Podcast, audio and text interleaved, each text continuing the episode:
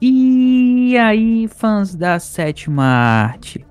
Eu sou o Lucas Damar e esse é mais um Cinemágica. Fala galera, aqui é a Clarice e voltamos com mais um filme desses que a gente assiste, ama e quer apresentar para vocês todas as nossas os nossos pensamentos sobre ele.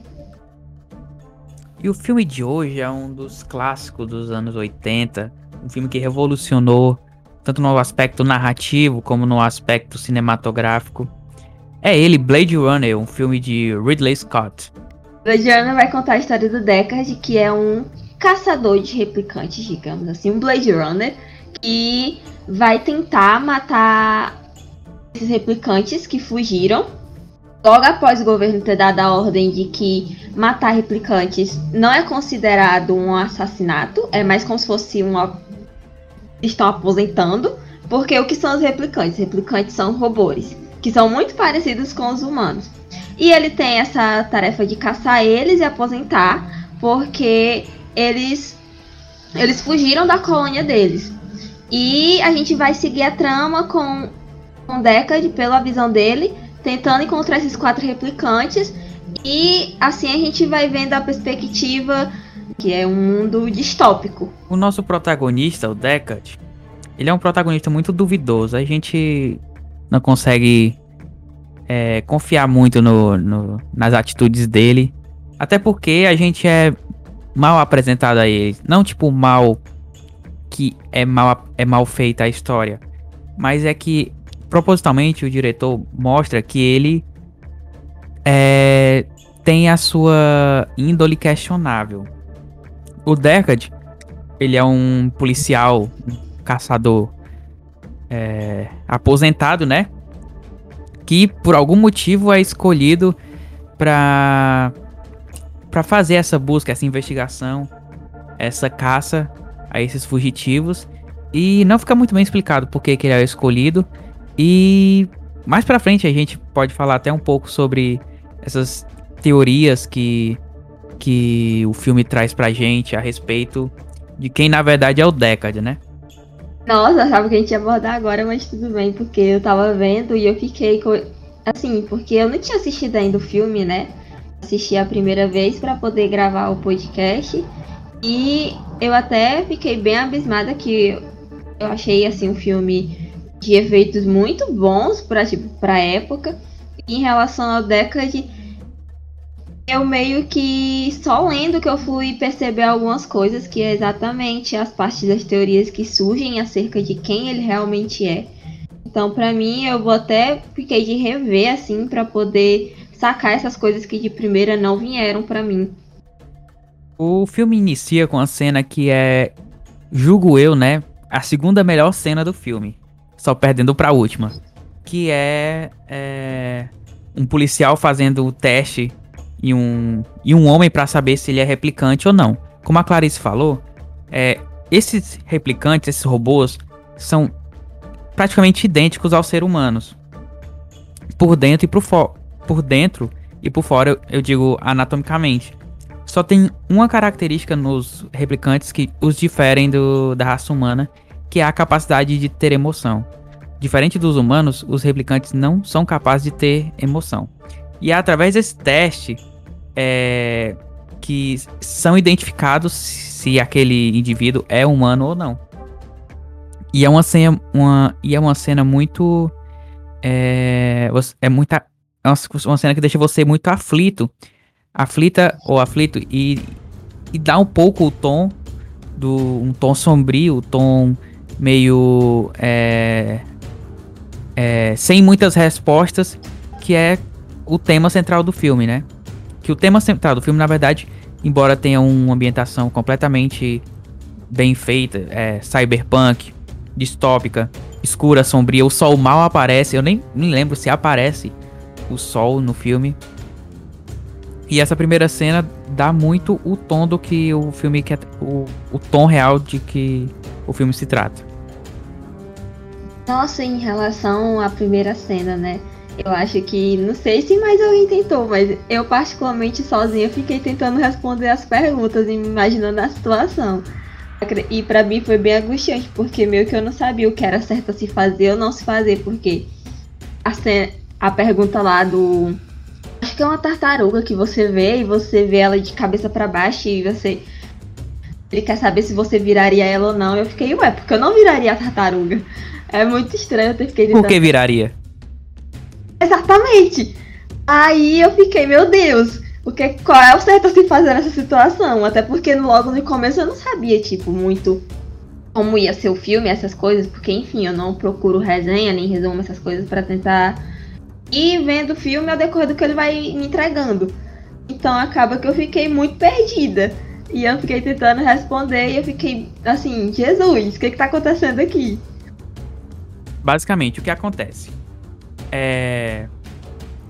Houve essa. essa. essa caça aos replicantes, né? Os, os robôs que foram, a princípio, criado, criados para servir a humanidade. É, e houve esse extermínio em virtude de que eles estavam é, desenvolvendo algumas características que não eram muito. É, que não era a ideia do, do da criação do, desses replicantes. Então, é, a empresa é, que produz esses robôs, a Tyrell, é, eles criam uma versão de replicante que tem um tempo muito curto de vida. Né, se eu não me engano, é 4 ou é 6 é anos, não anos. lembro. É 4 anos, né? 4 anos. E basicamente, após esses 4 anos, os replicantes são aposentados, como a, como a Clarice falou. Porém, é, o nosso antagonista do filme, né? O Roy. Inclusive é um dos filmes muito marcantes porque você torce pelo vilão, que não é um vilão a, a busca dele é, não é nada abominável, não é nada destrutivo. Ele só quer ter mais alguns anos de vida. E a busca dele é justamente pela vida. Ele tem tanto amor à vida que, inclusive no final, é, na batalha final entre o Decade e ele, ele acaba não deixando o Decade morrer por ter esse apreço à vida, por ter esse amor à vida. É aquilo, né? Mais humanos que os próprios humanos. Então eu acho que é a frase bem ao pé da letra, porque a gente vê um personagem que não é humano desenvolver amor por uma coisa que é totalmente totalmente humana e você fica ele tem mais amor pela vida do que às vezes mais do que assim a gente quando para pra para analisar às vezes o nosso dia a dia, mais do que a gente próprio tem, assim, porque a gente nem percebe o quão efêmera acaba sendo a vida. Então, a gente vê ele querendo, assim, lutando para ter mais algum tempo e a gente vê como eles realmente a empresa conseguiu ali o propósito deles de serem mais humanos que os próprios humanos. E você vê algo que não é dele, que é a compaixão, ele podendo desenvolver ali até mesmo por aquele que é para ser a pessoa que é para ser vilão, teoricamente, aos olhos dele. Mas você vê que ele cria compaixão e aquela. E tem todo aquele discurso dele no final que é bem humano, por assim dizer. Então é bem interessante de se ver. É. É, toda vez que eu vejo aquela última cena eu fico todo arrepiado, porque ela é muito marcante. A história do cinema é, é uma das cenas mais é, memoráveis juntas com com outras cenas clássicas. E basicamente o o, o nosso protagon, o nosso protagonista, o Deckard, ele além de não ser confiável, ele deixa algumas pistas ao longo do filme de que ele pode não ser quem a gente acha que ele é, não é? Por exemplo, é, quando ele chega na, na, na Tyrell e ele vai fazer o, o teste do, Inclusive eu esqueci o nome do teste, lembra o nome do teste? Enfim, ele vai fazer o, o teste lá dos replicantes na Rachel, que é um, outra, da, outra das personagens importantes do filme. É, ela pergunta, né, se, se ele já tinha feito o, o teste. E ele, como assim, né? Como assim? Eu fazer o teste? A, a cena do, do origamizinho lá, quando ele, ele pega o origamizinho, parece que abre um uma porta de, de pensamentos na mente dele.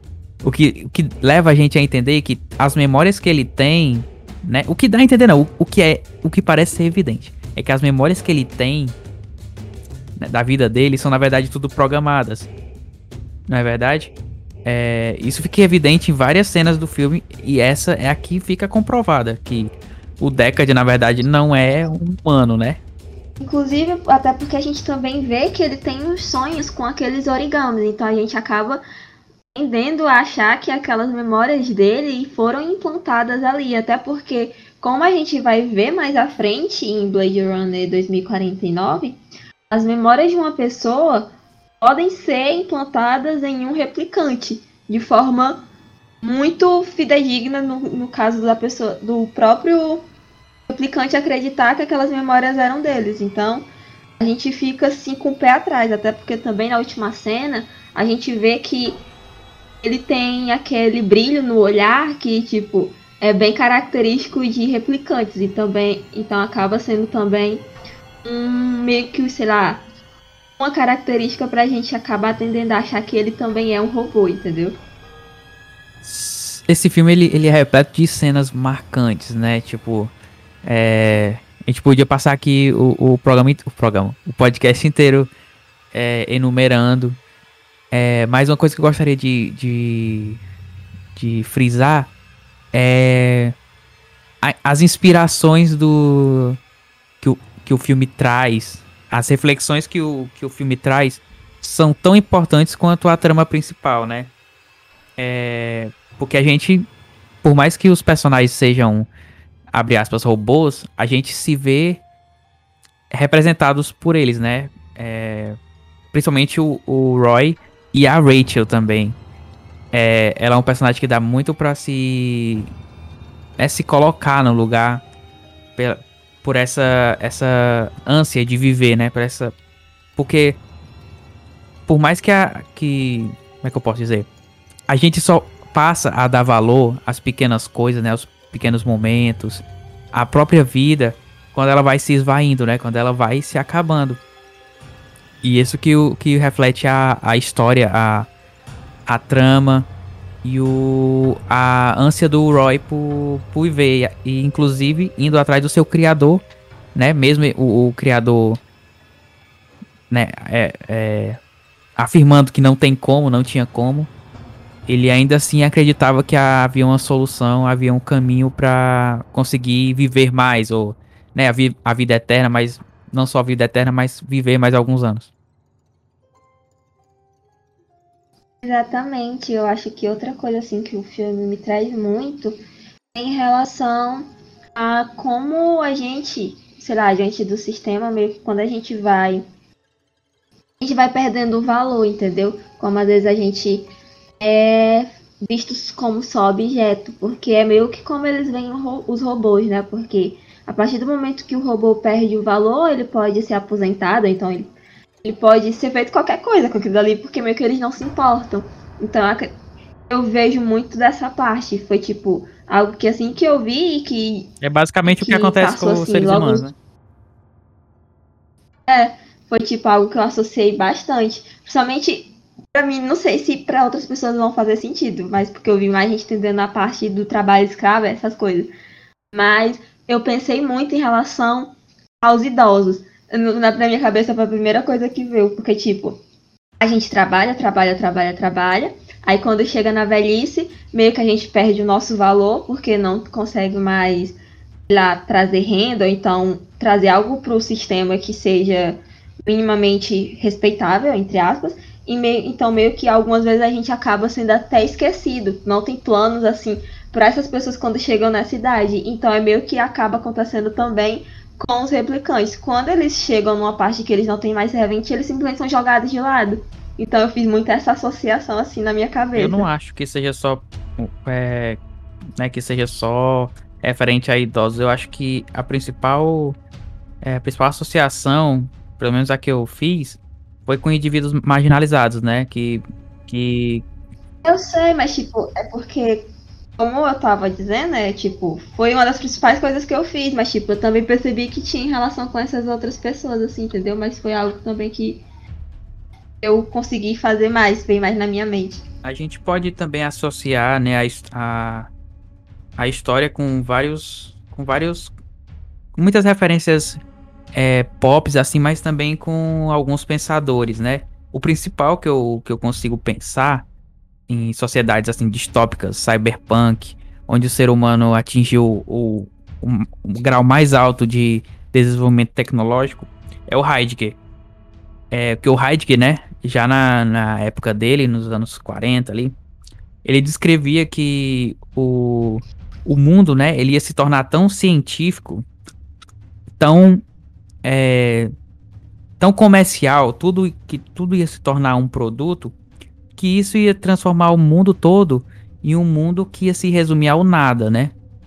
Porque porque afinal de contas, no final das contas a gente só vai viver não, não para consumir a princípio, mas para é, tentar conseguir consumir. Porque é basicamente isso que o, o marketing das coisas funciona. O marketing não funciona pra gente comprar. O marketing não quer que a gente compre. O, assim, é, numa, numa situação, é, numa visão assim mais ampla. O marketing das coisas não funciona pra gente comprar, porque a gente na maioria das vezes não vai conseguir comprar, né? Indivíduos mais mais é, classe média, marginalizados, não vamos conseguir comprar. Nós vamos tentar, né, ao máximo nos esforçar, né, e tentar atingir esse grau é, imagético, né, essa, essa sociedade é, utópica, que é onde todo mundo consegue ter tudo com base no, no seu esforço, mas que não é bem assim.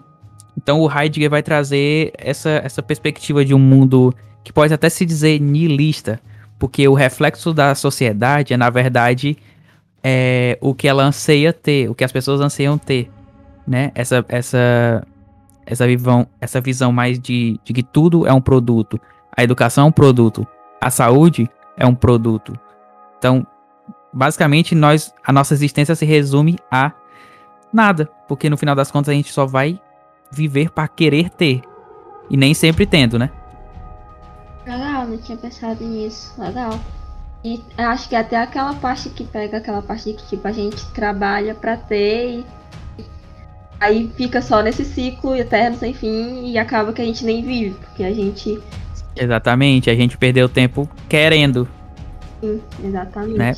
E é isso é em, em né, no, é, fazendo uma perspectiva de um futuro próximo, é basicamente isso que né, nós já vivemos no, numa sociedade completamente comercial, onde a gente quer ter tudo, né? Porque a gente acha que precisa de tudo, mas na verdade a gente não precisa, sabe? A gente só precisa refletir um pouco sobre o que de fato é essencial, que é essas pequenas coisas, que é o que o Roy busca, mas que ele não vai conseguir e que ele não consegue, né? Exatamente. A felicidade não tá nos bens materiais, né? Não, assim, eu, não é que não esteja nos bens materiais, mas acontece que a mercantilização da felicidade é justamente o ponto que, que cai por terra, né, no pensamento do Heidegger e que eu reflito é, a respeito do filme com essa perspectiva, né? É lógico que coisas materiais nos fazem bem, nos fazem, fazem feliz. Mas acontece se a gente não viver, a gente não buscar as pequenas coisas, a vida, a, a o, o bem-estar, é, uma mente sã, no final, de, no final das contas a gente não vai viver para nós, a gente vai viver para os outros ou para as coisas.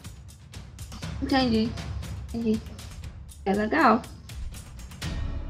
Fora isso, né, sem falar nas, nas, é, nas inspirações que o Blade Runner é, trouxe ao longo da história. Diversos filmes de, de ficção científica com, com abordagens mais profundas, como eu posso citar aqui o Detroit Become Human, que é um, um jogo de videogame é, que tem como temática central essa questão de androides, robôs querendo se tornar humano, humano, humano, buscando por direitos, né? Passando a querer ter direitos na sociedade, é, direito à felicidade, né? E quem, quem nunca ouviu falar, né? Pelo menos dá um Google aí, Detroit Become Human. Pode se falar também de é, Evangelion, né? Caraca, Evangelion tem essa, essa profundidade assim mais filosófica em, em mundos é, distópicos, né? Mas no caso lá foi em virtude de, de guerras, né? Não de avanço tecnológico, mas também o avanço tecnológico foi o fruto das guerras. Akira também, o próprio Matrix né? é um dos principais. Inclusive a gente já tem é, podcast gravado, se eu não me engano, é o terceiro. E, cara, são inúmeras obras e também o próprio Blade Runner 2049, né? Que é a continuação do Blade Runner que se passa 30 anos no futuro, né? 2049. E que também é muito bom, mas que a gente pode abordar em outro podcast, porque são abordadas outro, outras temáticas, né? Inclusive, é mais um, um, algumas temáticas parecidas com o que é abordada no Detroit Become Human. Exatamente, eu acho que uma das principais coisas que me fez lembrar foi Matrix, mas eu acredito que uma das principais coisas que toda a questão assim de Android, robô me faz lembrar é um livro que eu li assim, hum, que eu vi trechos também no ensino fundamental, que é o robô, e até hoje em dia tem as três leis da robótica, que até tava tentando fazer uma associação do filme em relação a essas três leis. E para quem não conhece, né, a primeira lei é um robô não pode ferir um humano ou permitir que um humano sofra algum mal. A segunda é robôs devem obedecer às ordens dos humanos, exceto em casos nos quais essas ordens façam que, que o humano sofra algum mal. E a terceira é que um robô deve proteger a própria existência, exceto quando a sua própria existência a ofende ou então vai pôr em risco a existência de um humano. Que eu estava tentando fazer a associação para ver se no filme havia a quebra de alguma dessas três leis. E meio que eu acho que a gente acaba sendo assim, trazendo para o nosso cotidiano também. E tanto pro, pro do filme. A gente tem medo desse avanço. Tanto que, no contexto em que o livro foi lançado, foi logo no começo quando a gente estava pensando em fazer esses avanços tecnológicos e a gente estava sentindo um certo receio. E então a gente tem o um medo de acabar um dia sendo substituído por esses robôs. Então acho que acaba que esse mau senso de mau senso de julgamento acaba tanto no filme quanto na nossa própria realidade, levando a gente ter um certo olhar que não é tão correto, entre aspas, sabe? Então eu acho que a principal associação que eu faço é o filme, com essas filmes dessa temática com o livro. Porque eu realmente acho que é uma parte muito interessante, assim. É isso aí, esse, esse filme é, é uma obra-prima. Quem não assistiu tem que assistir, não é deve assistir, tem que assistir, porque ele, embora seja um, um filme é, de ficção científica, que tem elementos de ação, é um filme para se refletir sobre a vida, né? É, e agora é, é aquela parte do podcast onde a gente dá indicações para você que tá perdido no mundo dos streamings assistir. Como eu tô assistindo, então eu tô gostando bastante, porque eu ainda não tinha assistido por falta de oportunidade mesmo e achar um local decente para assistir. É, é meio antiga, mas eu acho que eu tô gostando, então vou indicar The Big Bang Theory para quem gosta de séries longas. Para quem não gosta, aí já é outros 500 e não tenho nada. Do que que fala essa série aí? The Big Bang Theory vai contar a história dos amigos nerds que são tipo super gênios e eles é basicamente é comédia, assim, entre aspas. E eles vão ter uma vizinha que é a Penny e a gente vai vendo a convivência deles e é isso, basicamente. E a outra? Hum, pra quem gosta de série mais. Como eu posso dizer? Quem gosta de série mais leves, entre aspas, e que sejam fáceis de assistir e que dê pra rir. Eu, eu tava assistindo. Eu nunca da Netflix, é, eu sei que é coisa de adolescente, mas eu tava assistindo. Então eu indico porque eu tava rindo muito e foi algo bom assim para passar o tempo e é rapidinho, então acredito que quem gosta de série rápida dá para assistir. Legal. Eu vou indicar pra galera assistir é um desenho que um anime, né, que eu até citei aqui no podcast, que é o Neon Genesis Evangelion, que é uma das obras máximas da, da cultura japonesa e que é, tem, uma, tem várias temáticas filosóficas profundíssimas que é abordada no, no, no, desenho, né? É pequenininho, tem 25 episódios, né? De 20 minutos, assim, 26 episódios, se não me engano.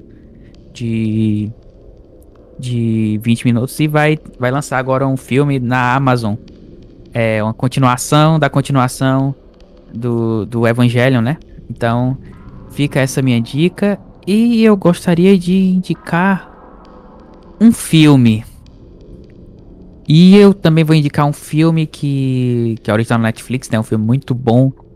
Com o Adam Sandler, né? Famoso aí pelas suas comédias. Esse filme é de comédia, que é o Joias Brutas. É um filme bem. Assim, é um filme bem profundo, bem pesado, bem real, né? Tangível. E esse nosso protagonista, o, com, que é interpretado pelo Adam Sandler, vai se meter em altas confusões com pessoas perigosas, mas não é um filme de comédia. É um, um drama bem. bem legal. Assistam. É uma das melhores atuações do Adam Sandler. E esse foi o episódio de hoje, né? Abordamos aí um pouco da nossa visão sobre o Blade Runner. E é isso. É, sigam a gente nas redes sociais, né? No, no Instagram, arroba underline pod. Sim. E é isso, galera. Eu dei um feedback de vocês em relação ao nosso conteúdo, em relação a esse podcast em específico. E a gente se vê no próximo podcast. Bye, bye. É isso aí, galera. Tchau. Au, au, au. O Robocop gay. O Robocop gay.